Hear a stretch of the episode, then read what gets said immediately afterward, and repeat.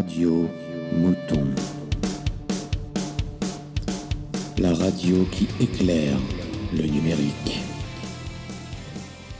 Bonsoir à toutes, bonsoir à tous, bienvenue à notre émission Radio Mouton sur Cause Commune 93.1. Ce soir, autour de la table, nos chroniqueurs habituels, Stéphane, Andy. Valérie n'a pas pu se joindre à nous, donc du coup, nous avons choisi Irénée pour le remplacer. Ravi d'être le remplaçant. De plus, nous avons notre invité Jean Etienne. Bonjour Jean. Bonsoir. Bonsoir, en effet. Vous êtes urbaniste et économiste, entre autres, et vous venez nous parler de votre dernier livre, Comment les géants du numérique veulent gouverner nos villes. Et donc, par extension, thématique de ce soir sera la Smart City et les GAFA.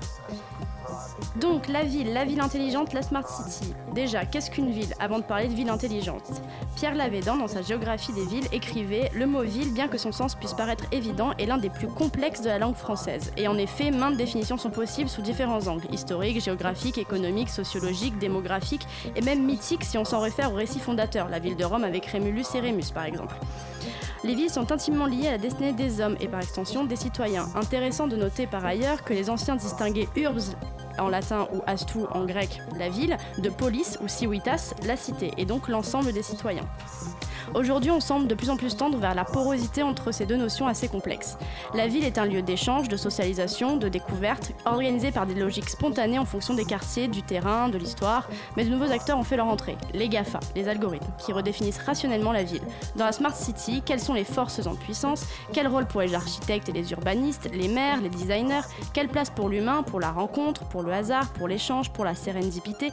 Si tout est réorganisé en fonction d'algorithmes. Peut-on faire d'une ville une entreprise ou une start-up? C'est ce dont nous allons parler ce soir pendant un peu plus d'une heure avec vous, Jean. Mais pour vous présenter, Stéphane a joué le portraitiste à travers cinq mots-clés.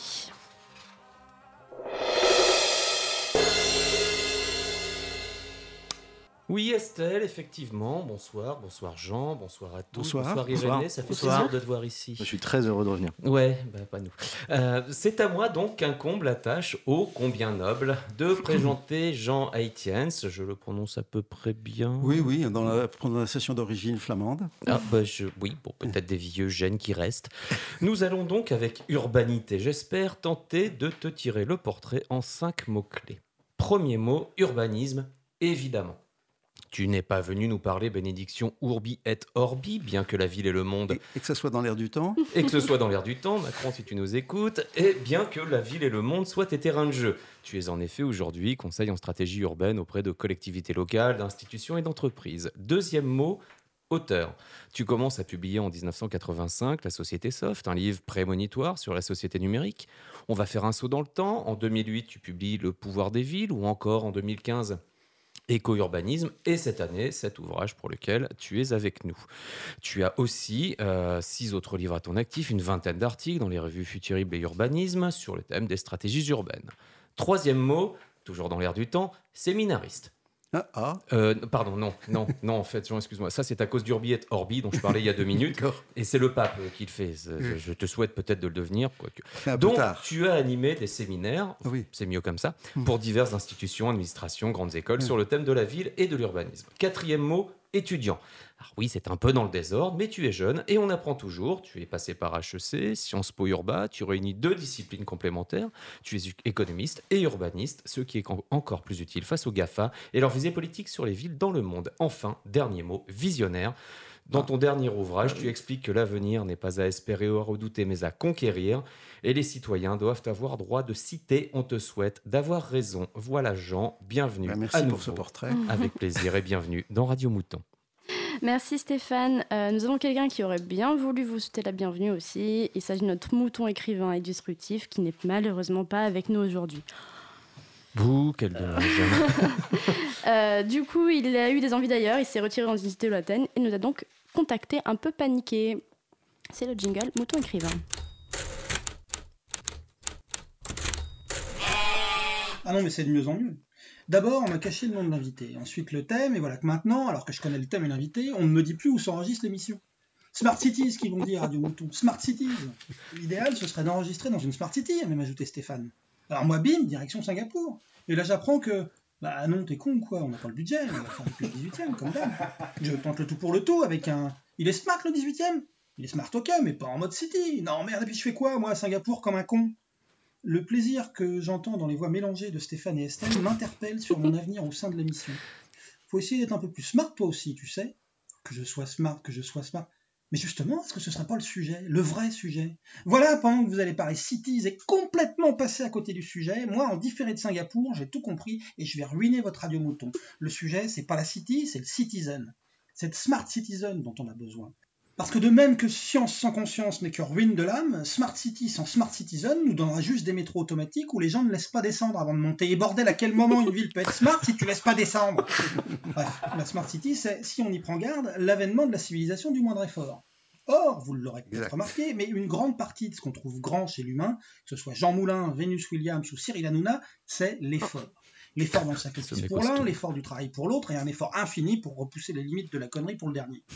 Bref, qu'allons-nous devenir dans une city qui fera tous les efforts à notre place? Que deviendront les Hanouna de demain? Non, je te le dis, camarade citizen, tu risques de perdre le goût de l'effort. Si tu n'y prends garde, tu monteras dans ta voiture autonome pour te rendre à ton travail, un robot livreur de la cantine te déposera ton plateau repas, et tu reviendras en tapis roulant super rapide pour te remettre devant un écran sans avoir réalisé le moindre effort. Peut-être même sans avoir pris aucune décision. La City aura choisi pour toi, en fonction de ce qui est mieux pour elle, et attention, ça va piquer, en fonction de ton comportement passé. Il est fort possible que le samedi, la City t'emmène en voiture autonome assister à un match de curling, parce que tu regardes beaucoup trop de vidéos de curling sur YouTube. Sur le chemin, elle te déposera au drive-in show de Bruxelles Paradise, parce que tu as eu le malheur de déconner par mail sur les bienfaits des shows de Bruxelles, et pas question de ne pas finir son assiette, la Smart City est écolo. Et j'ai une pensée pour toi lorsque la voiture vous déposera, toi et ton conjoint, devant le dernier club de striptease à la mode, parce que décidément, tu cherches n'importe quoi sur Google et que la City n'a aucun besoin de citoyens frustrés. Alors il est où le smart chez le citoyen là? Il est où? Je le vois pas. Le connecté par contre oui, connecté dans ta City et même ta City connectée à toi. Le connecté c'est bien, mais camarade, je te rappelle qu'il y a plus d'êtres humains avec un smartphone qu'avec une brosse à dents sur Terre. Nous vivons dans un monde connecté qui pue un petit peu du bec. Alors si le gars devait rester aux portes de la Smart City, on y gagnerait tous. Pour que le smart que les cities récupèrent, elle ne le siphonne pas chez ses citizens. Bon, bah. Bon, en- voilà. hein, encore une chronique absconce de notre auteur un peu distrait. Hein. On ne sait pas s'il C'est sera là. qui d'ailleurs euh, Oui, bon, c'est Il bon. s'appelle non, Valérie Bonneau. connais pas. C'est pas. Euh, C'est un pseudonyme d'écrivain, laisse tomber. Euh, on ne sait pas s'il sera là la prochaine. Euh, en tout cas, on lui souhaite de bien profiter de ses buildings à Singapour. Euh, Jean, Et de sa brosse à dents. Oui, sa brosse à dents. Jean, euh, on en revient à, à toi, du coup, et à ton ouvrage. Donc, je répète comment les géants du numérique veulent gouverner nos villes, la cité face aux algorithmes. Pour parler dans une première partie, justement, qu'est-ce que la Smart City et qu'est-ce que sont que les modèles que vous décrivez Qu'est-ce que sont que ceux Oui, les modèles que, que vous... C'était vachement beau ça. Quels sont les modèles de Smart City que vous décrivez dans votre livre? C'est parti pour une première partie d'interview. Alors, dans les, dans les colloques sur les smart cities, j'en ai fréquenté quelques-uns. La phrase rituelle pour commencer, c'est de dire il y a autant de définitions de la smart city que de citoyens, dans la, s- de spectateurs dans la salle. Alors, en gros, les, les définitions, elles se regroupent autour de quatre pôles. Il y a celle qui, il y a l'approche technique, la ville intelligente, qui a de l'intelligence technique. Il y a celle qui est de l'intelligence systémique, c'est-à-dire qui est capable de se penser en tant que système, et ce qui n'est pas, est pas du tout un ajout de machine. Celle qui est capable de se gérer politiquement, donc l'intelligence politique, celle qui est capable de s'auto-gérer de façon culturelle. Par exemple, il y a des villes où un rond-point fonctionne parce que les gens sont courtois, ont de l'urbanité, et d'autres où tout le monde va se taper dessus parce que chacun veut passer avant les autres. Et ça, c'est pas c'est pas un, capteur ou un, un algorithme qui va gérer le truc, c'est simplement un sens d'urbanité. Est-ce que c'est pour ça qu'il n'y a pas de stop à Paris? Il n'y en a qu'un, à ce qui paraît, de, de, de panneaux stop à Paris. Ouais, qui prouve a- qu'on a quand même encore, encore une certaine urbanité, bien qu'il ne faille pas faire trop d'exercices euh, sur la place de l'Étoile. Enfin, à un moment donné, il ne faut pas trop regarder derrière soi quand on passe, mais à part ça, ça va. Alors, euh, une autre approche de, de la Smart City, il y a une approche historique, c'est que les premiers à s'être lancés dans le, le jeu, c'est IBM, euh, Cisco, Siemens, des compagnies qui venaient de l'ingénierie informatique, qui elles ont une approche très technique, très mécaniste de la ville. Pour eux, une ville, c'était une machine et ils ont proposé une vision euh, de, ville au pilotage automatique, en fait, avec euh, comme un, un mainframe, un gros ordinateur qui pilotait complètement toutes les fonctions de la ville. Deuxième approche qui a été celle plutôt de Google, qui a été celle de, dire il faut non pas euh, une ville n'est pas prévisible comme une machine, elle est prévisible par contre par les comportements de ses consommateurs et nous on sait les anticiper en maîtrisant les données.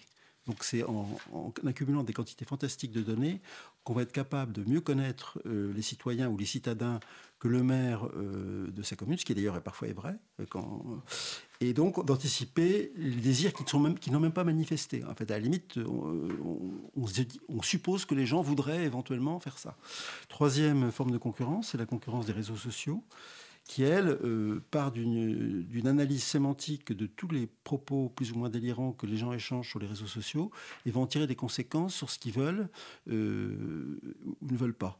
Avec comme appendice ce qu'on appelle le, domaine des civic tech, civic technologies, c'est-à-dire toutes les petites startups qui ont développé les applications euh, où on peut intervenir dans le, jeu de dans le jeu de la démocratie. Et puis enfin, il y a une quatrième catégorie qui sont un peu les cow-boys du jeu, c'est les disrupteurs, c'est notamment Uber qui, était- qui a lancé ces trucs, c'est des gens qui n'ont pas de vision du système, mais qui se disent je vais casser le, le jeu, je vais pouvoir euh, gagner des sous en cassant euh, des, des syst- des parties du système qui sont un peu obsolètes une partie, oui. une partie qui est un peu vermoulue, ce qui était vrai, les chauffeurs de taxi étaient hyper protégés par les collectivités, etc. Bon, là, ils ils ont senti qu'il y avait un truc qui était, euh, qui leur ronronnait un peu, tac, on casse le, le jeu. Alors, ça, et ça a été un autre exemple, c'est les vélos euh, pirates qu'on a vu fleurir sur les territoires de Paris, ça n'a pas duré, mais euh, l'idée c'était de casser euh, le Vélib, qui à l'époque n'allait pas très bien, avec une offre alternative. qui va Il va, il toujours- va toujours pas très bien. oui, oui, c'est- c'est- c'est- c'est- c'est- Voilà, voilà un peu pour brosser le paysage, si vous voulez, de, des formules Des de Smart formes. City.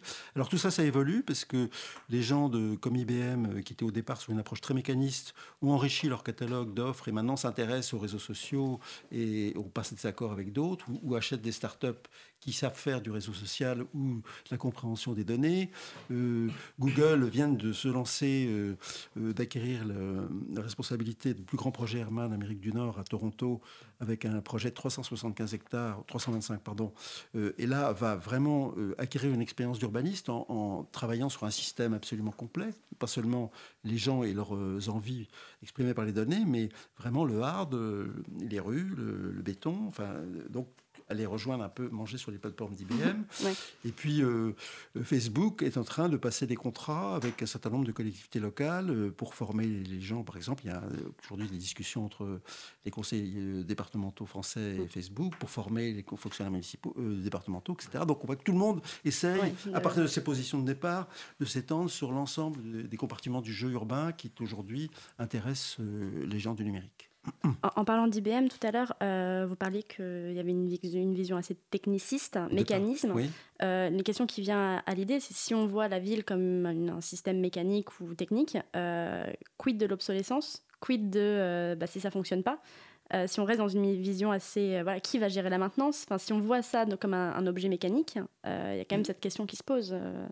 Oui, alors ça, ça leur pose pas trop de problème. Par contre, ce qui leur pose un problème, c'est l'humain. C'est-à-dire que quid si l'humain se comporte pas comme on avait prévu qu'il se comporterait? oui, oui, bah, Euh, alors il y a des cas, euh, bon, à son dos, si vous voulez, c'est particulier parce que la Corée, c'est des gens très disciplinés, mais on n'a pas le droit d'ouvrir ses fenêtres, par exemple, parce que ça met, en- ça met en, en- d'ailleurs, je ne sais même pas si on peut les ouvrir, mais toute la clim est pensée pour qu'on puisse pas ouvrir les fenêtres. Ouais. Donc si un gars ouvre sa fenêtre, il déséquilibre complètement la clim. Oui, Donc oui, là, donc, ça, euh, alors, coup, sur les le écrans, ça commence en- à, ouais. s'affoler. De- C'est fait, mais, mais c'est vrai que c'est pas fait pour des gens qui vont avoir des initiatives et qui vont dire tiens si je mettais un petit parasol sur ma fenêtre parce que Mm. là ça ça marche plus quoi. donc en fait, ça déraillerait de. Ça déraillerait. Faut ça pas que déraillerait venant de l'humain, pas mais- venant de la mécanique, mais venant de l'humain. Venant de l'humain. Et c'est un peu la même chose pour la voiture autonome, parce que on- ce que savent très bien faire les gens qui conçoivent des voitures autonomes, c'est de faire des voitures autonomes qui travaillent entre elles, parce que ça, elles savent très se repérer, etc. Par contre, s'il y a deux ou trois gamins qui ont repéré que euh, quand ils, ils mettaient un petit doigt, la voiture autonome bloquait, et qui s'amusent, et qui ont compris le, le jeu, le- eux, ils vont s'amuser à circuler en patinette euh, dans la file de bagnole, et là, ça, ça met complètement en l'air le système. Mm. C'est- la hantise de, des gens qui, pro- qui font la promotion de voitures autonomes, c'est justement cet humain farceur qui va euh, faire des trucs pas prévus. Euh, si justement on peut pas on peut pas prévoir euh, prévoir l'humain est-ce que si- est-ce qu'elle est smart est-ce qu'elle est intelligente si elle peut pas s'adapter Non, comme je veux dire, il y avait quatre formes d'intelligence. C'est l'intelligence. humaine les deux, deux dernières formes, c'est ce que l'appelle l'intelligence politique et l'intelligence culturelle, c'est l'intelligence humaine. Il y a une Mm. forte composante humaine, parce que même l'intelligence politique, il y, a, il y a des leaders, il y a des gens qui ont proposé des idées, qui vont séduire, il y a des, des, compos- des choses qui sont complètement irrationnelles dans le jeu politique. Et, et ça, effectivement, ça rentre mal dans les cases euh, de l'algorithme. Parce qu'un algorithme. Stéphane, tu avais, pardon, excusez-moi, tu avais une question, Stéphane? Non, tu peux, tu, tu veux, tu peux finir. hein, si Non, tu non, veux. c'est bon. bah, Oui. tu- je vais revenir un tout petit peu en arrière. Tu évoquais justement ces Mm. gamins qui peuvent interférer avec euh, trois, quatre voitures autonomes en passant en patinette. Ça veut Mm. dire qu'on est en train de mettre en place des technologies qui ne sont pas suffisamment abouties. On veut aller trop vite. Euh, pas forcément, mais ça veut dire que ces technologies-là n'aiment pas le- n'aiment pas le- l'imprévisible et, et- parce que c'est très compliqué à modéliser. Et donc, on peut supposer qu'à un moment donné, par exemple, c'est un débat sur les, les ronds-points et les feux rouges. Bon, un rond-point euh, est plus facile à, à régler euh, d'un point de vue numérique pour des, des voitures autonomes que des feux rouges où ça s'arrête, il y a des gens qui passent, etc. Donc, en fait, un jour, un- un- on peut imaginer que dans 10 ou 15 ans, un maire sera mis dans le devant le fait de choisir, soit je fais un rond-point, mais les piétons, ils se débrouilleront, ils passeront à côté, ou soit je fais un feu rouge, mais je pénalise à ce moment-là euh, les voitures numériques. Il peut Mhm. avoir derrière lui le lobby des, des constructeurs et dire, bah non, euh, arrêtez les ronds-points. Euh, Irénée, une question? Moi, j'avais une question qui était, euh, si, si on revient un petit peu aux, aux- origines en fait de ce nouveau terme qui est arrivé, la smart city. En fait, là, on est, on est déjà parti sur les critiques, mais Mm. pourquoi la smart city en fait, tout simplement? Bah, la smart, c'était un, jeu, un jeu de mots, enfin, c'était un concept au départ marketing hein, qui emballait des solutions numériques qui étaient assez diverses chez IBM, c'est-à-dire qu'il y avait à la fois de la régulation de places de parking par géolocalisation, il y avait de la télésurveillance, il y avait plein de petites solutions, mais qui ne formaient pas une vision de ville, un modèle urbain euh, complètement euh, cadré et conçu. Euh, et le concept était assez adroit parce que finalement, smart, il y a un jeu de mots en anglais sur intelligent et sur élégant et sur euh, gentil avec euh, respectueux, urbain en fait, en gros. Oui. Donc c'était un, un mot assez bien situé et qui a, assez, qui a ça très, très bien fonctionné. hein. Un peu malin, en fait. c'est Malin, malin, mais, ouais. mais, mais pas, pas malin Méchant. méchant, mais malin, courtois, élégant. hein. Ouais. Donc le smart respecte, par définition, respecte l'environnement, respecte la nature, respecte autrui. Donc il y avait cette idée que la smart city, ça allait non seulement être une ville performante, donc euh, plus efficace en termes écologiques, mais également une ville politiquement euh, plus mieux régulée, qui allait mieux communiquer euh, entre le- les citoyens et, et les maires, enfin les élus. Les élus, oui. Et ça, ça a été un peu quand même le point faible de la promesse. Le, le moins pertinent, c'était tout ce qui est les civic tech, en fait, ont, ont été assez vite détournés par ce qu'on appelle les poltech, c'est-à-dire les technologies qui servent à faire voter bien. Euh, Donc, dans, dans le- la façon dont les, les maires peuvent communiquer avec leurs citoyens par les civic tech, il y a toujours cette ambiguïté. Est-ce que je veux les informer? Est-ce que je veux les faire voter pour moi? Donc, ça, ça c'est pour l'instant un problème qui n'est pas tout à fait réglé. Oui, mais c'est en dehors des civic tech, du coup. euh, Bah, euh, Même pas- avant les civic tech, ça se posait déjà ce genre de Ça se posait questions. déjà, mais je veux dire que euh, un certain nombre de civic tech qui prétendent faire de la transparence entre les élus et les citoyens, c'est une transparence à double, à double face, hein, parfois. Pas Oui. toutes, mais parfois. Hum. C'est toujours un peu le problème avec la technologie. euh. oui. Euh, bon, c'était rapide. Première euh, partie euh, d'interview avec euh, Jean euh, pour euh, nous parler de son livre sur euh, euh, les cités gouvernées par les algorithmes. Euh, on passe tout de suite à la chronique d'Andy euh, qui va nous parler du logiciel libre.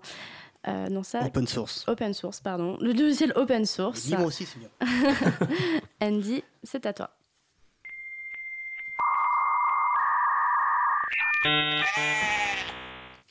Il y a quelques années de cela, on m'a prêté des disquettes. Des disquettes copiées de Windows 3.1 format 3,5 pouces. Je sais, c'est ringard. Quelques Très années précis plus surtout, tard- hein. Ouais, je suis très précis. Quelques années plus tard, j'ai pu avoir accès à des CD gravés de Windows 95, copies qui venaient de la Chine. Grâce à ces supports numériques, je me suis mis à l'informatique. D'ailleurs, beaucoup de ces logiciels étaient craqués car les éditeurs comme Microsoft laissaient faire. Cela leur permettait de distribuer leurs logiciels à moindre coût, pour que les utilisateurs deviennent familiers avec l'outil qu'est Windows. Pourtant, lorsque je me suis mis à Windows, je me suis toujours senti à l'étroit dans l'utilisation de Windows, vulgairement aussi appelé Windows, Windows pardon, pour beaucoup euh, de gens qui travaillent dans l'informatique. Toujours, vous voyez, lorsque vous utilisez Windows, la même flèche de pointage de souris, toujours se démarrer en couleur gris horrible que je ne pouvais pas modifier. Ces premières expériences en informatique m'ont permis d'avoir mes embryons de pensée sur ce que devait être le logiciel. Gratuit, distribuable, légalement au plus grand nombre, et surtout avoir un code source modifiable si on le souhaite. Fier de cette réflexion, je suis rentré quelques années plus tard dans le monde du travail, où je pensais pouvoir refaire les mêmes scapineries qu'à l'époque des logiciels copiés. pardon. Un collègue un jour me présente un logiciel pour corriger du code informatique, vulgairement appelé un éditeur de texte, qui selon lui était le meilleur du marché, le bien nommé UltraEdit. Sauf que le collègue me dit de but en blanc, c'est le meilleur éditeur, mais il est payant. 99 euros. Un silence étourdissant s'installe jusqu'à ce que je lui réponde On doit le payer? T'es sûr? Ça a été ma première. Ouais, écoute, on fait avec les moyens du bord. Ça a été ma première rencontre avec le némésis du logiciel libre, le logiciel dit propriétaire. Mais avant, qu'est-ce qu'un déjà un logiciel open source, dit aussi logiciel libre? Un logiciel libre est entre autres un logiciel qui peut être distribué et redistribué librement à quiconque le souhaite et peut être modifié comme bon le semble dans son code source. Cette notion de logiciel libre date des années 50 aux États-Unis et s'est surtout répandue dans les années 80 lorsque le bien nommé Richard Stallman, apôtre du logiciel libre, lança son fameux projet GNU, acronyme pour GNU is not Unix. Le GNU a permis l'émerg- l'émergence, entre autres, de Linux, système d'exploitation libre, et ouvert, c'est-à-dire complètement customisable. Les logiciels créés sur Linux nous appartiennent. Cette notion d'open source a aussi permis l'émergence de langages ent- informatiques, entre autres, comme Python, dont on entend beaucoup parler actuellement. À l'autre bout du monde open source, il y a le mal. Pardon, je voulais dire, il y a le logiciel propriétaire. Le type de logiciel qui ne respecte pas la libre diffusion des logiciels, mais aussi sur lequel vous ne pouvez pas maîtriser les données insufflées dans les dits logiciels. Prenez le Kindle d'Amazon via ses formes logicielles. Lorsque vous l'installez sur votre PC ou sur votre Mac, les livres que vous lisez à l'intérieur de, à travers ce logiciel, si vous le téléchargez via le Kindle, restent éternellement dans votre ordinateur. Le livre que, vous avez acheté ne vous appartient pas. Ce livre appartient à Amazon. Mais vous me direz, pourquoi dois-je me soucier de cette querelle de paroisse entre libre et propriétaire? Moi qui ne suis pas informaticien. La vraie question est de savoir ce qu'on offre de ce patrimoine immatériel. Est-il voué être la propriété de seulement quelques-uns ou est-il voué être la propriété de la majorité d'entre nous? C'est ce que la théoricienne et économiste Elinor Ostrom a appelé les communs, une ressource partagée, gérée aussi bien que maintenue collectivement par une communauté. Ce patrimoine immatériel appartient à tous, non pas à une minorité qui ne peut se payer les bons cours, les bons ordinateurs. Ce patrimoine est une source d'éducation inépuisable pour les jeunes, pour les inventeurs de demain. Alors, imaginez-vous aujourd'hui, jeune, à nouveau, sans le sou et avec une soif d'envie d'apprendre et de créer, et que Windows ne soit plus craquable. Attendez, on n'a plus besoin de Windows, on a Linux qui est open source. Merci Andy pour euh, ce petit euh, plaidoyer pour euh, le logiciel libre. On en reparlera peut-être un petit peu plus tard, je Ouais, on crois. en reparlera, on va encore se faire des potes grâce à toi, Andy, c'est cool. Euh, petite pause musicale euh, avec euh, la musique choisie par Jean, notre invité, comme c'est de la tradition euh, au mouton. Alors c'est anglais, donc c'est A Day for Hunter, A Day for the Prey de Leila Makala, donc choisi par notre invité Jean. À tout à l'heure.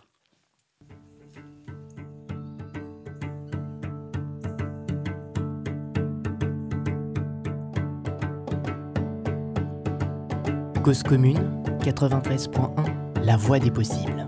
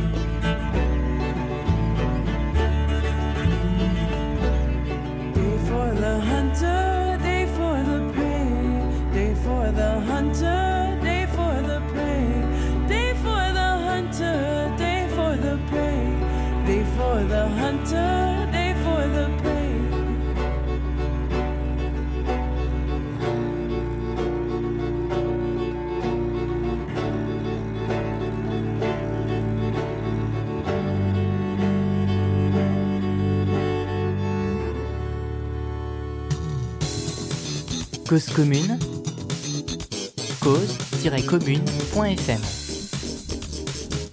Partage ta radio.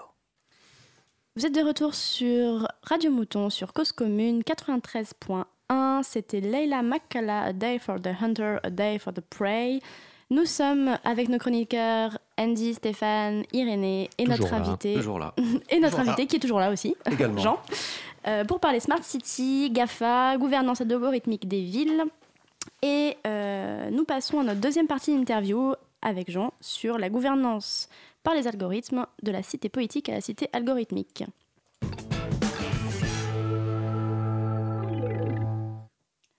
Déjà, Jean, euh, première question, dans, ton livre, justement, tu, mets, on va dire, en miroir et, tu développes euh, la cité, ce qu'on appelle la cité politique et la cité algorithmique. Mhm.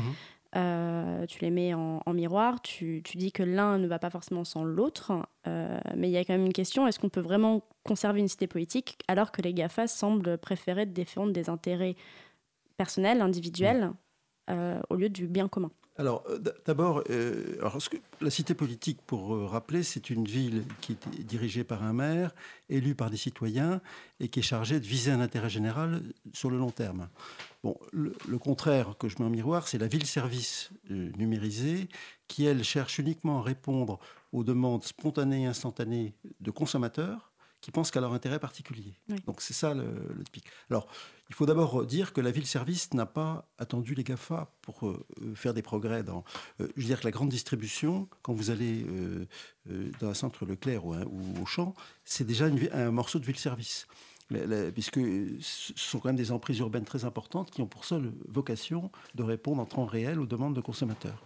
Il y avait déjà eu un grignotage, si vous voulez, de la cité politique par la ville-service avant que les GAFA ne rentrent en piste. La différence, c'est que là, euh, en cumulant, euh, puisqu'il y a actuellement des alliances qui sont en train de se former, notamment entre les groupes de grande distribution comme Casino, qui vient de passer un accord avec euh, Amazon, euh, c'est plus euh, des morceaux de ville qui, sont, qui deviennent des morceaux de ville-service, c'est l'ensemble de la cité qui pourrait glisser euh, dans un- une vocation de ville-service, y compris l'espace public qui pourrait être noyé de panneaux publicitaires, qui pourrait devenir une galerie marchande, de, de, enfin, un ensemble de l'espace urbain qui serait connecté à l'espace virtuel et qui deviendrait un espace marchand. C'est ça euh, un, un des glissements possibles qui pourrait s'opérer s'il n'y avait aucun frein, aucune résistance de la cité politique à la marchandisation de l'espace urbain. Justement, on voit qu'il y a des tentatives qui sont faites. euh, je sais pas, par exemple, des, des- des- dans certaines villes, on, on refuse des espaces publicitaires. On dit non, là, on va Oui, oui bah, Grenoble, par exemple, a, fait, a annulé toutes les régies euh, publicitaires. Donc il y a des réactions. Il y a- il y a- si vous voulez, c'est une tendance, mais elle n'est pas du tout inéluctable. Et les élus, les- la cité politique a encore de, de beaux atouts devant, devant elle. Le, le problème que j'ai essayé de faire valoir dans mon livre, c'est qu'aujourd'hui, les élus ne sont pas forcément conscients de, des enjeux de la bagarre qui est en train de, enfin de la confrontation plutôt, parce que c'est une confrontation qui est normale hein. entre public et privé. Il y a toujours des confrontations qui est en train de se jouer et euh, des arguments euh, des géants du numérique. Tu- oui, tu as une question? J'avais une question. euh, j'av- J'avais lu en fait euh, quelques-uns de vos articles et il y a une question qui, qui, que j'ai eue. On parle beaucoup de smart cities, mais ça veut dire que les, les, les villes grossissent de plus en plus. De toute façon, il faut quand même une infrastructure assez forte pour, pour, pour, euh, pour pouvoir mettre des, des services comme ça. Est-ce que, voilà, euh, on ne parle pas de, smart village? Est-ce qu'on peut arriver à un moment où il y a, il y a de moins On a en même parlé de stupide village. Mais est-ce qu'il y a, il y, a, il y a une concentration inéluctable qui entraîne voilà, le, ce mouvement de smart cities voilà, de, de les- que les villes, par exemple, moi j'habite j'habite Poitiers, je vois voilà maintenant bah, Bordeaux ça commence à, à- à agréger de plus en plus, de plus en plus. Est-ce que voilà on, on- on arrive à être dans, dans, dans ce schéma de concentration aussi? Oui, alors il y a un truc qu'il faut rappeler, pour qui soit un peu plus âgé que vous, c'est que quand la, le numérique beaucoup, a hein. commencé à, à- à débarquer, c'était au début des années 80, il y a beaucoup de prospectivistes qui ont dit c'est la fin des villes. C'est-à-dire que le numérique rend théoriquement la possibilité de mettre tout le monde à égale distance les uns des autres, donc on pourra faire du business aussi bien au fin fond du Larzac qu'à San Francisco ailleurs. Et ça, c'était voit la théorie. Euh, Beaucoup de gens croyaient que les villes allaient se dégonfler, que les grandes métropoles allaient se vider et que tout le monde allait se répartir dans la campagne pour le plus grand bonheur de tous. En fait, c'est un scénario complètement inverse qui s'est produit. Et l'industrie euh, gag euh, ultime, la plus concentrée du monde, c'est précisément l'industrie du numérique. Euh, dans un rayon de 15 km autour de Palo Alto, vous trouvez Google, Apple, etc. Donc c'est la- c'est- c'est- ça s'est complètement inversé. par- C'est vraiment une erreur de prévision les plus magistrales qui ait jamais été formulée. Euh, cette, cette histoire de, Oui, de- de ça s'appelait le, le monde, euh, le monde horizontal où tout le monde pouvait. Le monde est plat, ouais. Le monde est plat. Le On monde plat. ça avec la blockchain aujourd'hui. Le monde est plat. Le- C'était le, le monde, la théorie du monde plat, qui est une, la théorie la plus fausse qui ait jamais été émise euh, chez un prospectiviste de l'aménagement du territoire.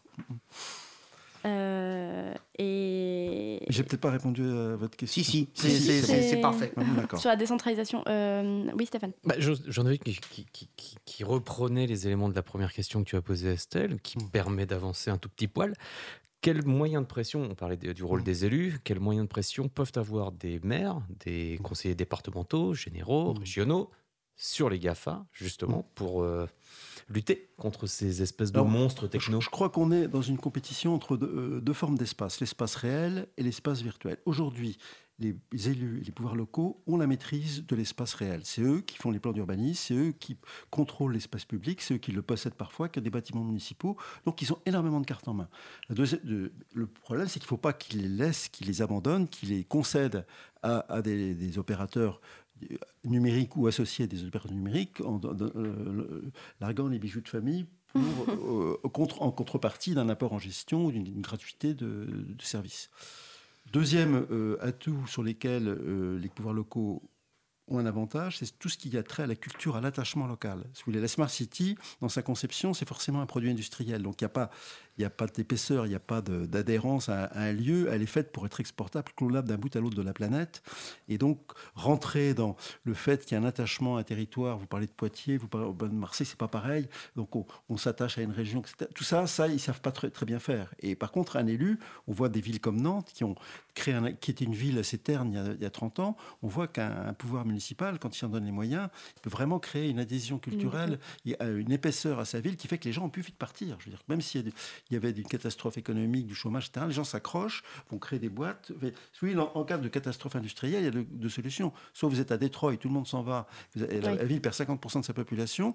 Soit vous- moi j'ai travaillé pour une ville comme Saint-Nazaire qui avait 25% de taux de chômage, mais les gens ne voulaient pas partir. Donc ils créaient des boîtes, ils se débrouillaient. Et ça, c'est quand même un élément fondamental. Et C'est là la- finalement c'est les, les- sociétés qui venaient. c'est la singularité, qui- et, et c'est là- et ça, ça se fabrique pas avec des algorithmes. Ça se fabrique avec du, euh, de l'espace public, euh, de la culture de rue, euh, du, quotidien. Je veux dire, la relation que vous avez avec votre commerçant, qui n'est pas celle du petit commerce, qui n'est pas celle que vous avez avec une caissière de grande surface. Vous voyez, il y a tout un, tas de liens, ce que vous appelez la serendipité tout à l'heure, qui font. et ça, ça ne se travaille pas avec des algorithmes. Ça se travaille avec un métier de. Euh, justement, est-ce qu'il n'y a pas certains algorithmes qui pourraient nous faire croire à ça Je veux dire, par exemple, je dis n'importe quoi, mais une rencontre à Appen, par exemple, qui était un, un système de rencontre Hmm. où euh, euh, c'est ah, la personne que tu croises dans la rue, elle est peut-être sur Appen et tu vas peut-être la retrouver grâce. Mais à la base, Ouais. c'était Hmm. un- une rencontre due au hasard. Et en fait, il recrée des situations qu'on pourrait penser hasardeuses. Facebook, il me propose en ami des gens parce que potentiellement, euh, on va être lié par des centres d'intérêt et que finalement, ça peut fonctionner. Et je peux Oui, vraiment être ami. Oui. Bah, Est-ce que du coup, on, sait maintenant les technologies, elles peuvent créer, euh, elles peuvent recréer des mondes, des univers, des, des Oui. villes. On peut reconstruire des villes grâce à la technologie Oui, euh, en- virtuellement sur un écran. Sur un écran. Ou Oui. maintenant avec la réalité virtuelle, ça peut aller beaucoup plus loin. Oui, oui. Enfin, on constate quand même que l'espace réel, il, a- il garde des qualités que, notamment ce que vous appelez la sérendipité, qui sont Mm. euh, euh, le hasard, le fait de, de rencontrer des gens dans la rue, etc., qui sont pas si facilement modélisables. Et aujourd'hui, on voit que les géants du numérique essayent de racheter, après avoir maîtrisé le virtuel, essayent de racheter du réel. Oui. Euh, Amazon a racheté la plus grande chaîne de magasins alimentaires d'Amérique du Nord. Il y a des accords qui sont en train de se passer, je l'ai dit, entre la grande distribution, etc. Vous savez, le, le virtuel, le problème, c'est que ça ne tient à rien. Un site, comme même comme Amazon, il peut se fermer demain matin, il n'a aucun bâtiment, rien. Il y a, il y a- il y a- enfin, pas- ou Facebook, c'est Oui. juste une, une- un, un- un contact sur un. Est-ce qu'il est ancré dans le réel ouais. Justement, il peut, il- si, il- un concurrent de Facebook peut, enfin, on peut imaginer, peut le, le- le bouffer. en- en- en- enfin, ça peut se passer très vite. Il n'y a, y a- il y a pas de matière. Et par contre, Rome a, été dévastée, a perdu euh, chez les Romains un million d'habitants, est passé à 50 000. Rome est, toujours sur pied. Sûr. a quand même euh, ancrage. un ancrage, une longévité euh, que finalement les, les gens du virtuel aimeraient bien à un moment donné ça, mettre un peu les pieds des Mm. écrans Ouais. plantés. D'ailleurs, si Google, ça, parce que pour des gens comme Google, faire un projet urbain, c'est un métier où ils vont gagner beaucoup moins. C'est- c'est pas- on ne peut pas avoir les, les- les rentabilités, les progressions quand on fait de la ville. Ça dure 10 ans de sortir un projet, c'est pas rentable. Enfin, je veux dire, quand on a les normes de rentabilité euh, de ces gro- groupes-là, c'est pas intéressant. Donc s'ils le font, c'est qu'ils se rendent compte qu'il leur manque un truc. Et que- que- Justement, ce qui, Irénée, ce qui- ce- ce qui est intéressant, euh, c'est. euh, euh, disons, au, au mouton numérique, on est toujours conscient qu'on a une forme de. de Ça y est, il fait sa pub. d'ambivalence face à la technologie. ne C'est-à-dire que plus, c'était à la fois, on trouve ça- Valérie revient. Valérie, Valérie, prends l'avion tout de suite. à la fois on trouve ça euh, super génial, c'est un petit peu ce que, ce que- aussi ce que dit en filigrane euh, Estelle avec euh, ces systèmes qui, qui recréent une forme de monde, etc. Puis à la fois on a des critiques. Est-ce que finalement euh, euh, les gens n'y consentent pas euh, à ce genre de système Et deuxième question à l'intérieur de la première, euh, dans la Smart City, il y a aussi plein de choses qui peuvent marcher euh, dans des micro-parcelles euh, qui euh, marchent. déjà d'urbanisme, typiquement euh, euh, dans, euh, dans le transport, euh, enfin dans d'eau, dans, euh, Ah oui, dans les oui. transports tout simplement, où on va permettre de, de Ah, réguler un peu les choses. Ouais. Faut pas jeter le Ah bébé avec non, mais bain Il y a, il énormément d'apports euh, qui rendent d'ailleurs le- Et la question, c'est à partir de quand on dépasse en fait? Bah, on dépasse à partir du moment où, il y a une soumission complète de, la collectivité à un opérateur qui, sous prétexte d'intégrer les données, dire c'est moi qui intègre toutes les données, c'est moi qui vais piloter le bazar. Là, on dépasse. C'est ce risque-là. Et tant que la, la régulation numérique, c'est vrai que la géolocalisation des places de parking, ça permet d'augmenter de 20% euh, euh, l'utilisation. Enfin, il y a plein de. euh, L'utilisation. je crois qu'il y a un parking de Chicago qui a été géré par de numérique. Le, taux de remplissage est passé de 5, 60% à 80 ou 90. Donc, ponctuellement, il y a plein de solutions qui sont extrêmement performantes. Il y a toujours des voitures. Oui, il y a toujours des. ça- Mhm. Voilà, le problème, c'est que ça ne résout pas du tout le problème de l'engorgement de la circulation automobile. Ou de la pollution. les, ou de la pollution. C'est-à-dire que les solutions numériques, elles sont ponctuelles, elles corrigent à la marge des erreurs de notre système urbain actuel, mais elles n'attaquent pas le système. Parce qu'à s'attaquer au système, enfin, euh, c'est très long et c'est très cher. On voit bien, euh, nous, à Paris, on veut euh, avoir un mais réseau Grand Paris Express, ça va être 20 ans, c'est 60 milliards. Et c'est pas les, les gens du numérique qui payent, c'est l'argent public, c'est vous, c'est moi. Euh, et ça va durer 20 ans, Oui. euh, le temps que le truc se mette en, en place. Ça, c'est compliqué à faire. Et ça, euh, pour l'instant, c'est le boulot euh, des collectivités locales. On parlera juste après, on va faire une petite pause dans cette interview, on parlera après des, des collectivités locales un peu plus en, en profondeur. Du coup, Irénée qui fait sa pub pour le mouton numérique, il a droit à sa chronique. On est, gen- on est sympa. Merci, c'est sympa.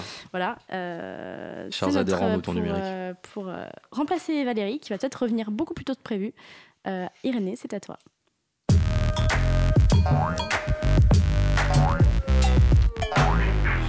Et tu voulais nous parler de quoi d'ailleurs euh Euh, moi, je voulais vous parler de cinéma en fait. Ah, Désolé, rien à voir avec le numérique. Enfin, si, un petit peu.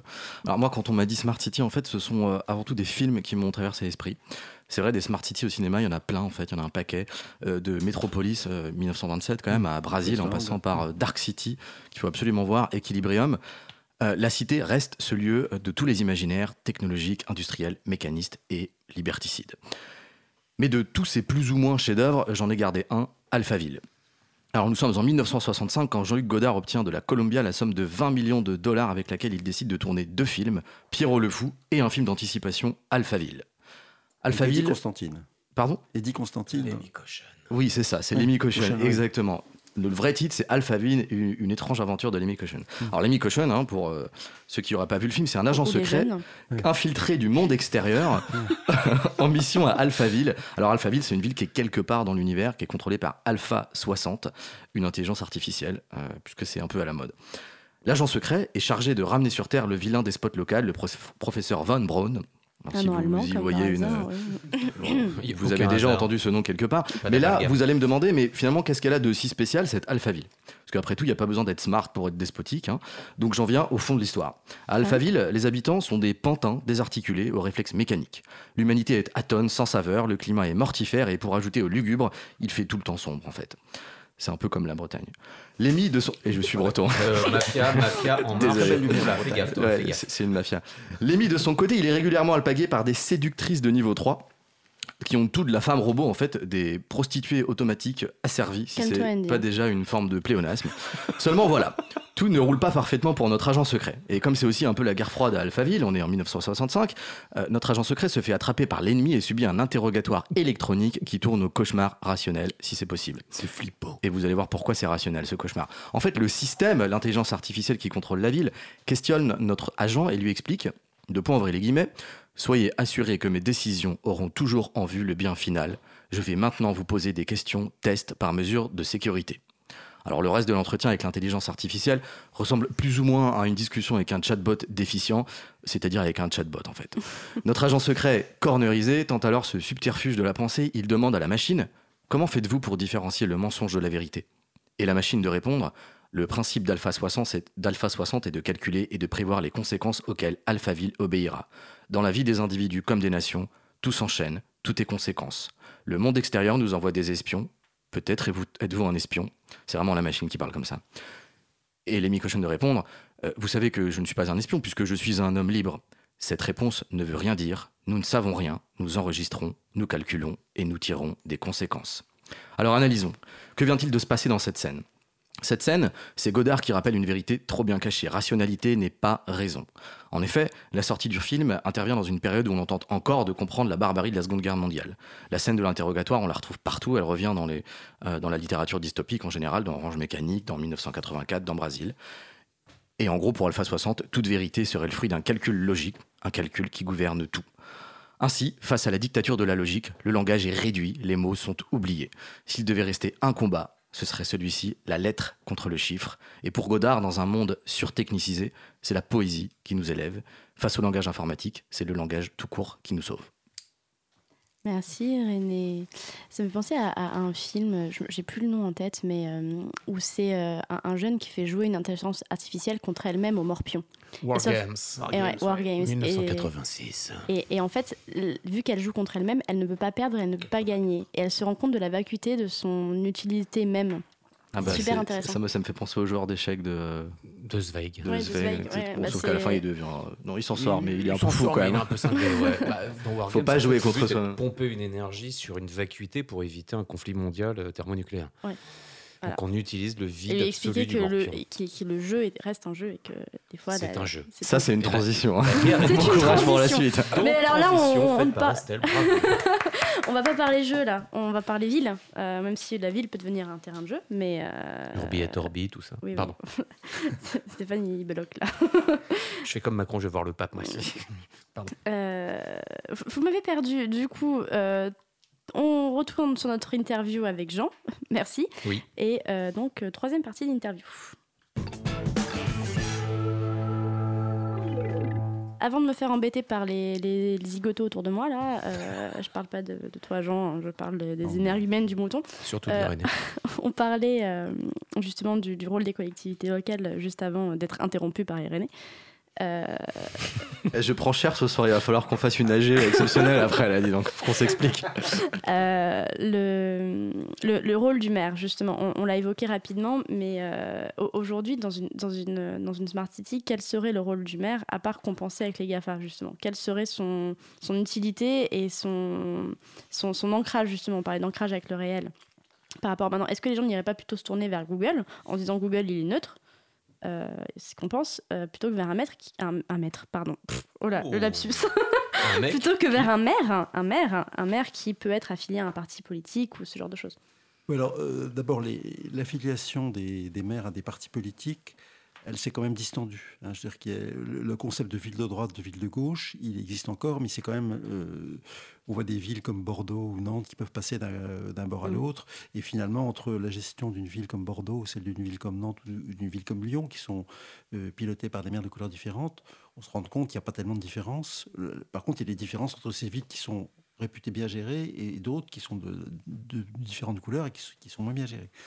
Donc ça, c'est ce qui fait d'ailleurs la, crédibilité aujourd'hui euh, de la fonction de maire par rapport à d'autres euh, représentants politiques. Il faut voir que, les enquêtes d'opinion montrent que les partis politiques, par exemple, ont une image, ont, une image négative pour 80% de la population, et, les maires dans ce jeu, ils, sauvent assez bien leur, euh, leur peau, enfin leur image.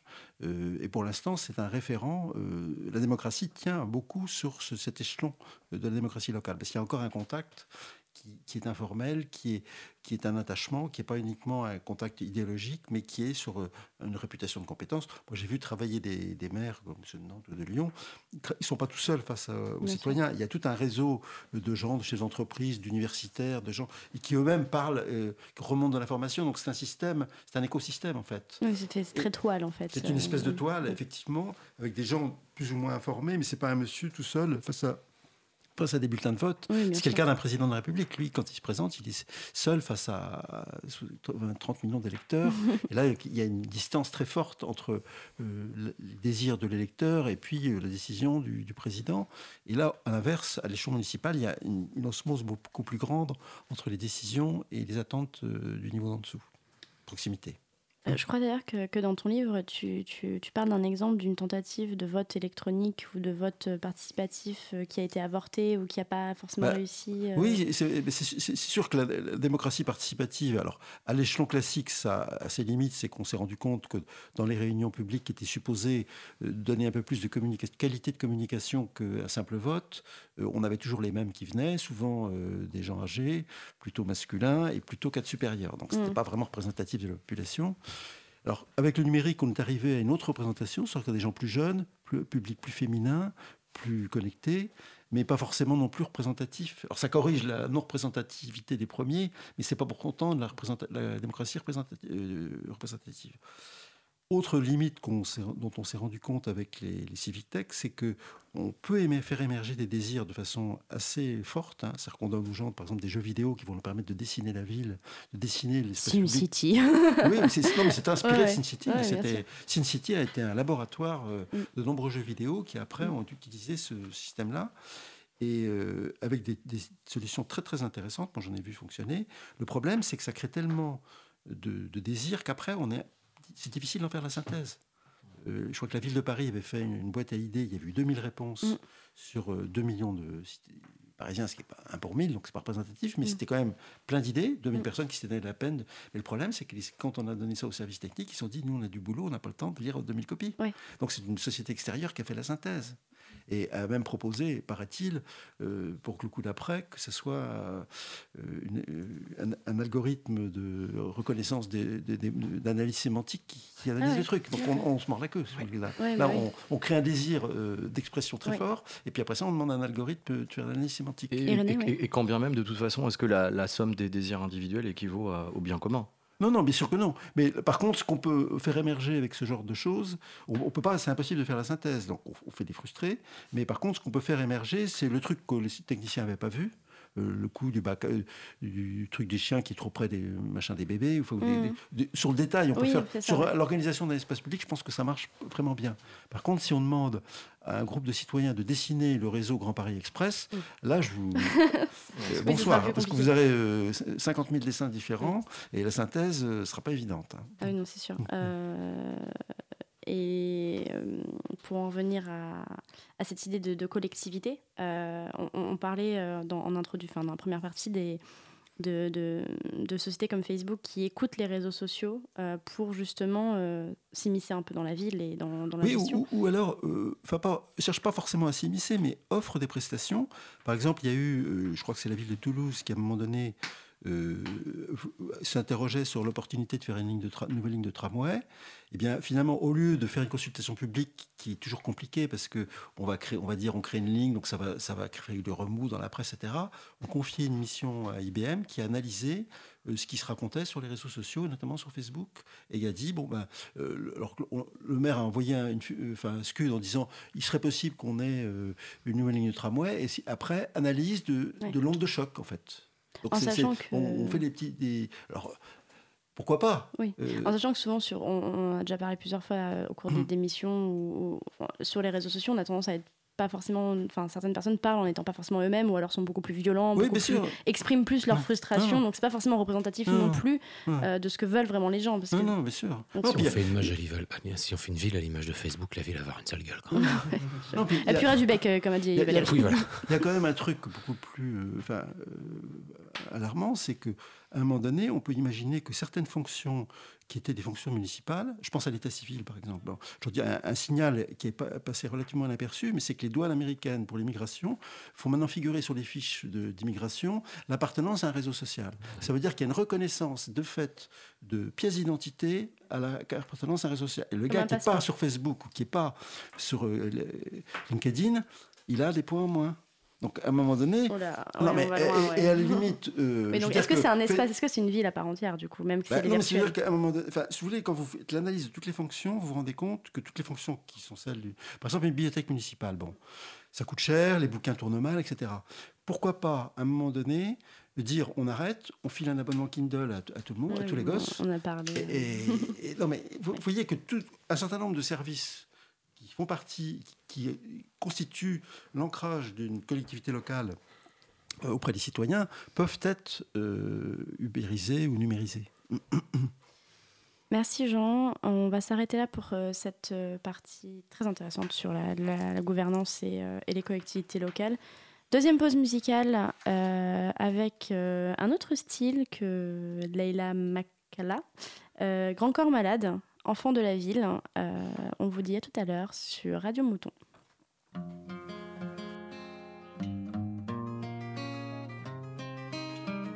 Cause commune, 93.1, la voix des possibles. J'avoue que c'est bon de se barrer à la mer ou à la campagne, quand tu ressens ce besoin et que ton envie de verdure t'accompagne.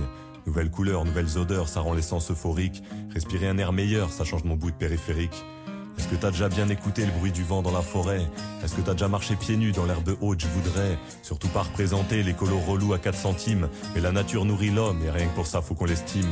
Donc la nature je la respecte, c'est peut-être pour ça que j'écris en vers. Mais c'est tout sauf mon ambiance, j'appartiens à un autre univers. Si la campagne est côté face, je suis un produit du côté pile. Là où les appartes s'empilent, je suis un enfant de la ville. Je ressens le cœur de la ville qui cogne dans ma poitrine. J'entends les sirènes qui résonnent, mais est-ce vraiment un crime? D'aimer le murmure de la rue et l'odeur de l'essence j'ai besoin de cette atmosphère pour développer mes sens. Je suis un enfant de la ville, je suis un enfant du bruit. J'aime la foule quand ça grouille, j'aime les rires et les cris. J'écris mon envie de croiser du mouvement et des visages. Je veux que ça claque et que ça sonne, je ne veux pas que des visages. Je suis un enfant de la ville, je suis un enfant du bruit. J'aime la foule quand ça grouille, j'aime les rires et les cris. J'écris mon envie de croiser du mouvement et des visages. Je veux que ça claque et que ça sonne, je ne veux pas que des visages. Je trempe ma plume dans l'asphalte, il est peut-être pas trop tard pour voir un brin de poésie, même sur nos bouts de trottoir. Bitume est un shaker où tous les passants se mélangent. Je ressens ça à chaque heure et jusqu'au bout de mes phalanges. Je dis pas que le béton c'est beau, je dis que le béton c'est brut. Ça sent le vrai, l'authentique, peut-être que c'est ça le truc. Quand on le regarde dans les yeux, on voit que s'y reflète nos vies. Et on comprend que slam et hip-hop ne pouvaient naître qu'ici. Difficile de traduire ce caractère d'urgence qui se dégage et qu'on vit comme une accoutumance. Besoin de cette agitation qui nous est bien familière. Je t'offre une invitation dans cette grande fourmilière. Je suis allé à New York, je me suis senti dans mon bain. Ce carrefour des cultures est un dictionnaire urbain. J'ai l'amour de ce désordre et je ris quand les gens se ruent comme à l'angle de Broadway et de la 42e rue. C'est que je suis un enfant de la ville, je suis un enfant du bruit. J'aime la foule quand ça grouille, j'aime les rires et les cris. J'écris mon envie de croiser du mouvement et des visages. Veux que ça claque et que ça sonne, je ne veux pas que des visages. Je suis un enfant de la ville, je suis un enfant du bruit. J'aime la foule quand ça grouille, j'aime les rires et les cris. J'écris mon envie de croiser du mouvement et des visages. Je veux que ça claque et que ça sonne, je ne veux pas que des visages. Je me sens chez moi à Saint-Denis quand il y a plein de monde sur les quais. Je me sens chez moi à Belleville ou dans le métro new-yorkais. Pourtant j'ai bien conscience qu'il faut être sacrément taré pour aimer dormir coincé dans 35 mètres carrés. Mais j'ai des explications, y a tout mon passé dans ce bordel. Et face à cette folie, j'embarque mon futur à bordel. À bord de cette pagaille qui m'égaye depuis toujours. C'est beau une ville la nuit, c'est chaud une ville le jour. Moi dans toute cette cohue, je promène ma nonchalance. Je me balade au ralenti et je souris à la chance d'être ce que je suis, d'être serein, d'éviter les coups de surin, d'être sur un ou deux bons coups pour que demain sente pas le purin. Je suis un enfant de la ville, donc un fruit de mon époque. Je vois des styles qui défilent, enfant du melting pot. Je suis un enfant tranquille, avec les poches pleines d'espoir. Je suis un enfant de la ville, ce n'est que le début de l'histoire. Je suis un enfant de la ville, je suis un enfant du bruit. J'aime la foule quand ça grouille, j'aime les rires et les cris. J'écris mon envie de croiser du mouvement et des visages. Je veux que ça claque et que ça sonne, je ne veux pas que des visages. Je suis un enfant de la ville, je suis un enfant du bruit.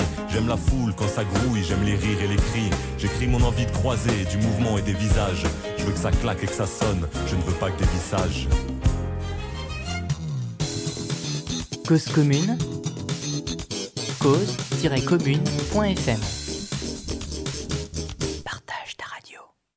C'était Grand Corps Malade, enfant de la ville, un choix musical fait par Estelle. C'est donc maintenant le moment de passer à la chronique d'Estelle, justement, notre mouton dans la vallée.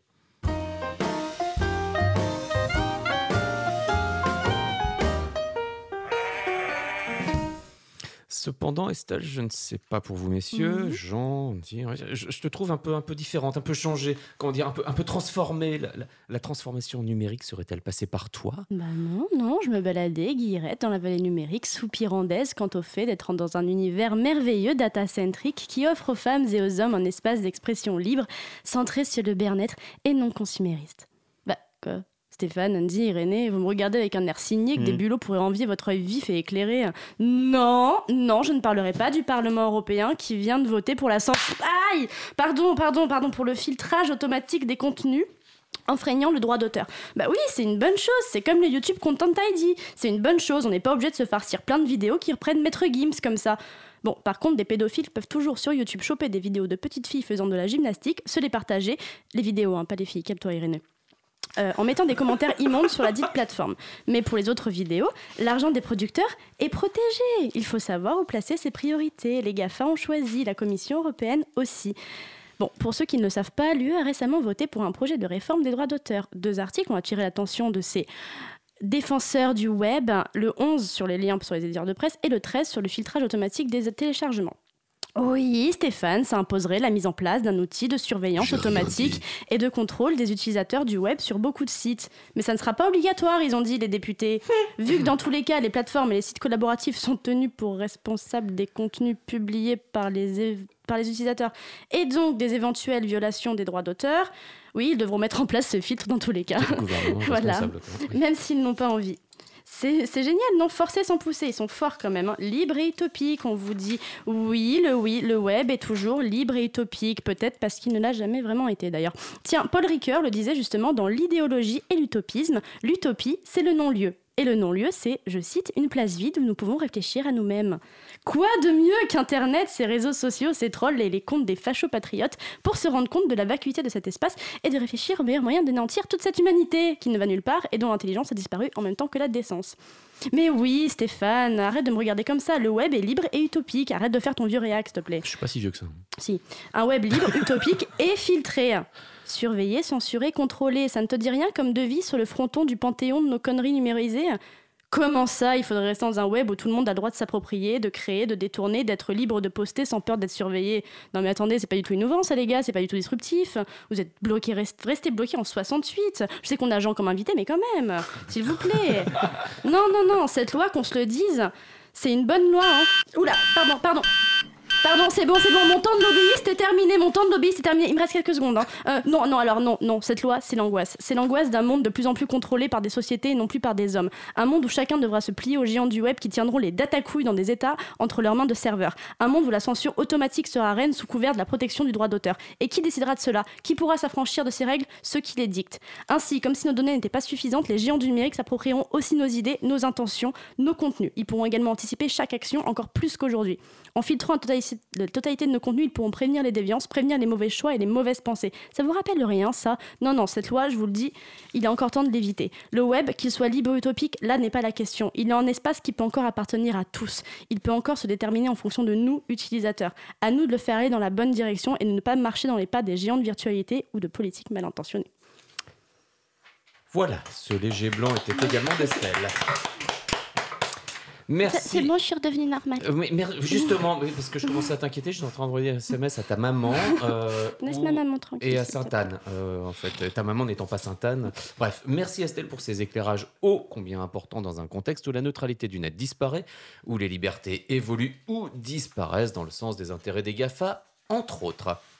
On va retrouver Jean pour la dernière partie de cette émission, malheureusement. Nous allons parler. Malheureusement, on retrouve Jean ou malheureusement Non, malheureusement, Ah oui. c'est la dernière partie. merci, Heureusement, je, sais- je suis encore un peu perturbée, pardon. Oui, non, tu es encore un peu transformé, Ah, macro. Non, euh, non, la- Commission européenne est rentrée au plus profond de moi. Euh, oui, alors c'est peut-être pas l'hôpital dont tu as besoin à ce niveau-là, c'est un curé. Euh, bref, donc nous allons maintenant parler de cette émission par en, en data. Nous allons donc maintenant parler avec Jean des limites de la Smart City.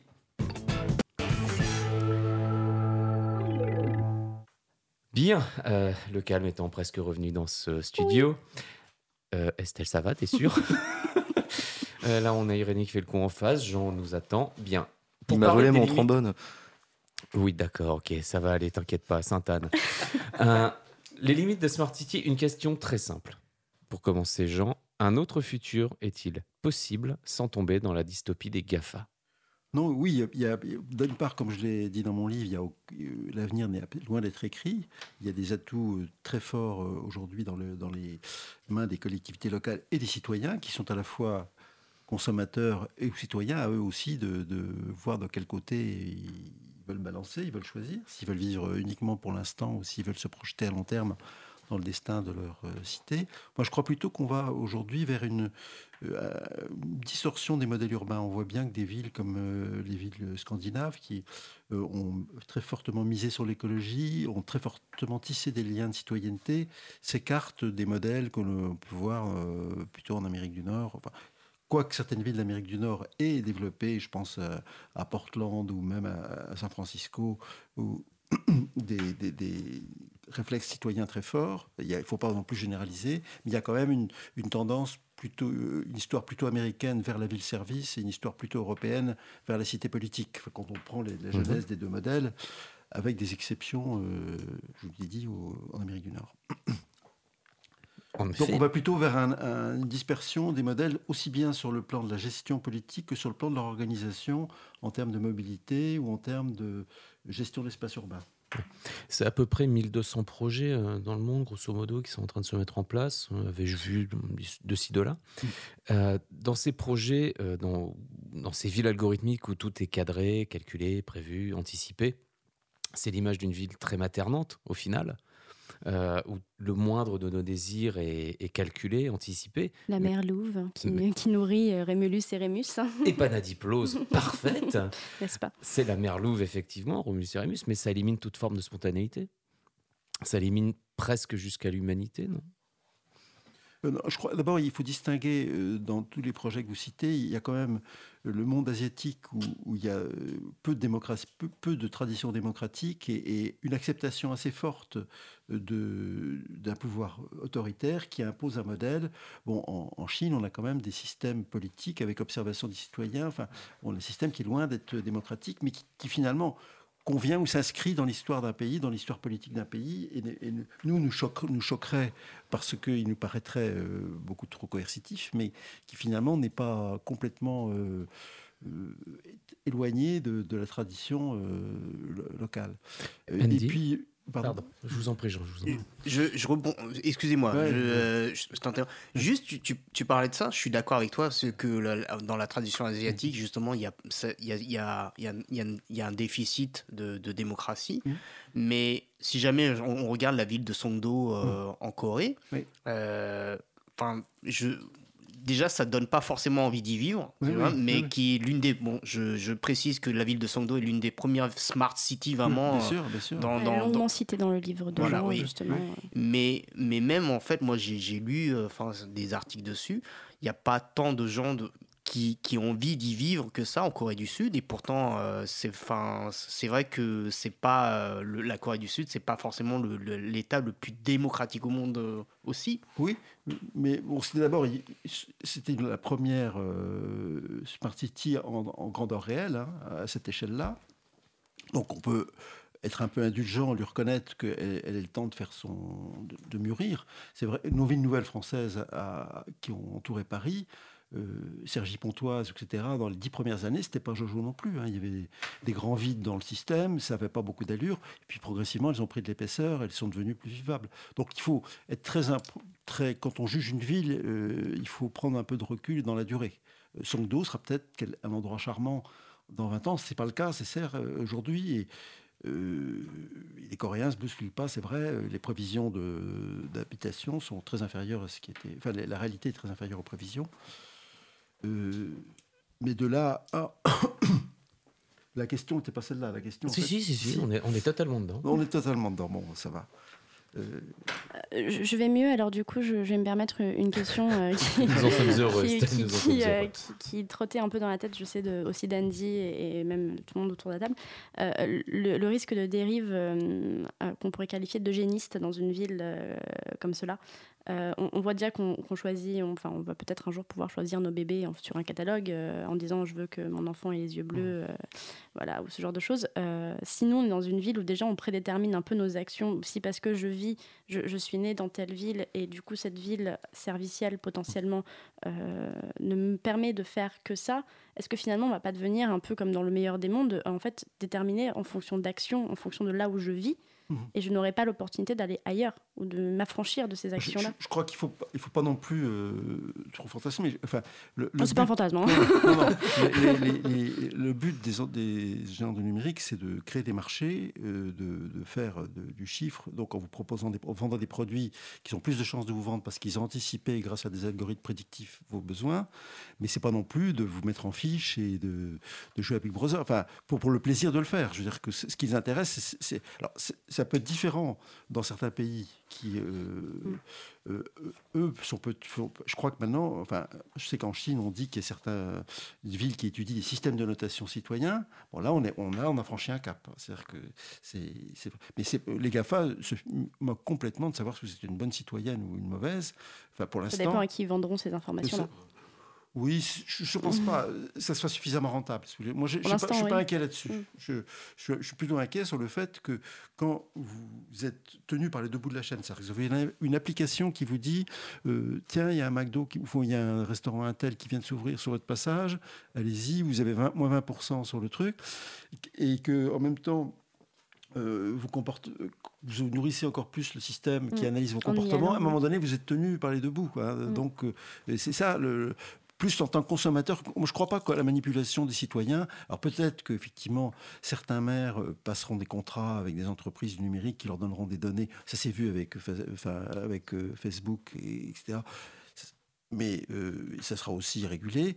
Mais je ne pense pas que ça, sera, ça soit, constitue un risque majeur. C'est plutôt le- la manipulation des citoyens et le fait que le consommateur, finalement, il va devenir tellement consommateur qu'il n'aura plus envie d'être citoyen. C'est plutôt Oui, ce, cette voilà, la que je différence entre citoyen et, Et consommateur. et consommateur, Ouais, ouais. ouais. Euh, Est-ce qu'on pourra consommer euh, justement de la Bah, C'est-à-dire que si on est complètement manipulé, si on passe 5 heures par jour devant son écran et que tout ce qu'on achète, on l'achète sur un compte et qu'on s'occupe plus de rien, c'est évident que est-ce qu'on aura encore, et qu'on s'exprime par des tweets de moins de 40 caractères, est-ce qu'on aura envie de, de réfléchir à, à un avenir à 20 ans? C'est pas sûr. Quoi. À un moment donné, euh, on peut Ouais. devenir complètement. Mais je, je crois quand même qu'il y a une capacité de résistance. euh, Mais je confiance en l'homme. Voilà. Justement, genre, Irénée, sur- une sur- dernière question avant de clôturer ce, ce débat. Sur la capacité de résistance, finalement, est-ce que euh, si on tirait le modèle un petit peu euh, jusqu'au bout, comme l'a fait Estelle, euh, tu disais tout à l'heure que les GAFA eux-mêmes se réancraient dans le réel avec euh, du, du brick Oui, and oui, mortar, oui, quoi. oui.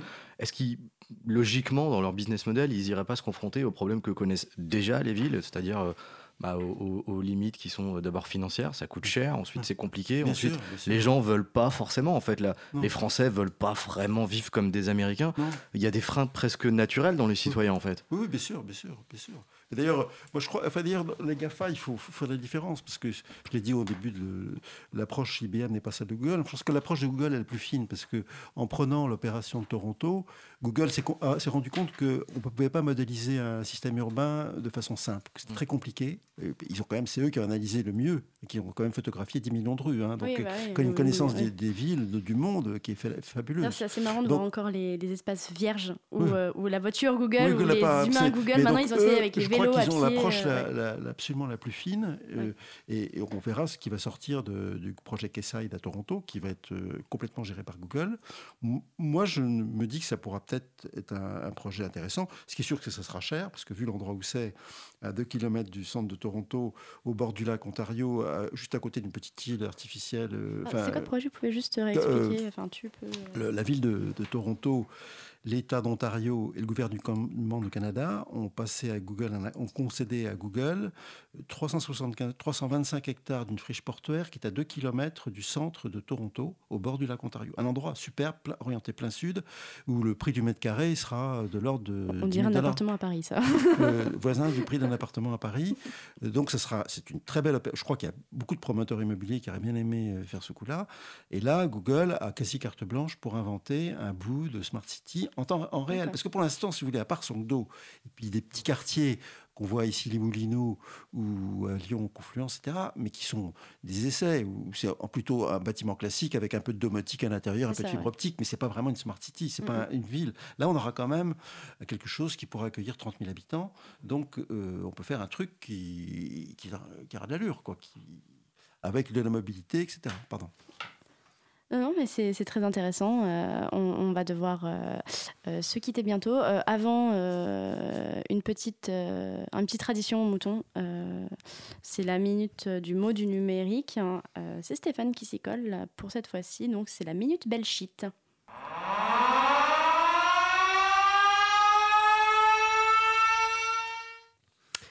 Il y a eu Dark Vador, on a connu Dark Sidious, il y a en plus Dark Data. Alors ça fait un peu flipper, parfois il y a de quoi. Ce sont toutes les données collectées par les entreprises, toutes les entreprises, quelles qu'elles soient, mais elles ne savent pas nécessairement quoi en faire. 85% des données stockées par ces entreprises ne sont pas traitées, pas exploitées à des fins analytiques et ne sont donc pas monétisées. Ce sont ces fameuses données sombres. Nos emails, un résultat de sondage, d'une étude, les données des employés dans une entreprise, divers infos clients, toutes ces infos qui paraissent anodines, qu'on laisse de ci, de là, nos accès, nos mots de passe, des log files, des fichiers de connexion. Mais c'est ce qui se passe partout aussi dans le deep et dans le dark, et la liste est longue. Donc, quand on saura quoi faire de ces dark data, on pourra encore mieux optimiser le commerce, le ciblage pub, les smart cities, pourquoi pas, accroître les bulles de confort sur les réseaux sociaux, filtrer l'info ou s'occuper de votre cas si ces data tombent entre de mauvaises mains ou de mauvaises idéologies. Les data sont sombres, mais les intentions derrière ne sont pas nécessairement toujours très lumineuses. Merci Stéphane. Vous, vous connaissez ce terme de da- dark data euh Non, je l'apprends à l'instant. Ah, donc c'est toute cette masse de données, un peu, euh, un peu comme la, matière noire justement Ouais, dans l'univers, c'est assez marrant. exactement ça. Euh, C'était rapide, mais on est déjà obligé de se quitter. Euh, C'est la fin de notre émission Radio Mouton. Merci à vous tous d'être venus, merci d'avoir écouté, merci Jean pour Merci, euh, Jean. Merci d'être venu Jean. Merci, Jean. euh, Merci- nous merci éclairer. Euh, le livre, je rappelle, Comment les géants du numérique veulent gouverner nos villes, la cité face aux algorithmes. Donc c'est écrit par Jean Etienne. On a réussi à ne pas le dire trop souvent le nom de famille, mais il faut le redire. Euh, Procurez-vous-le si vous voulez vraiment comprendre euh, un peu euh, voilà, toutes ces notions de smart city et de gouvernance euh, algorithmique. C'est très intéressant. Merci Andy euh, d'être venu. Merci Irénée d'avoir remplacé Valérie. Merci, je, je le répète, hein.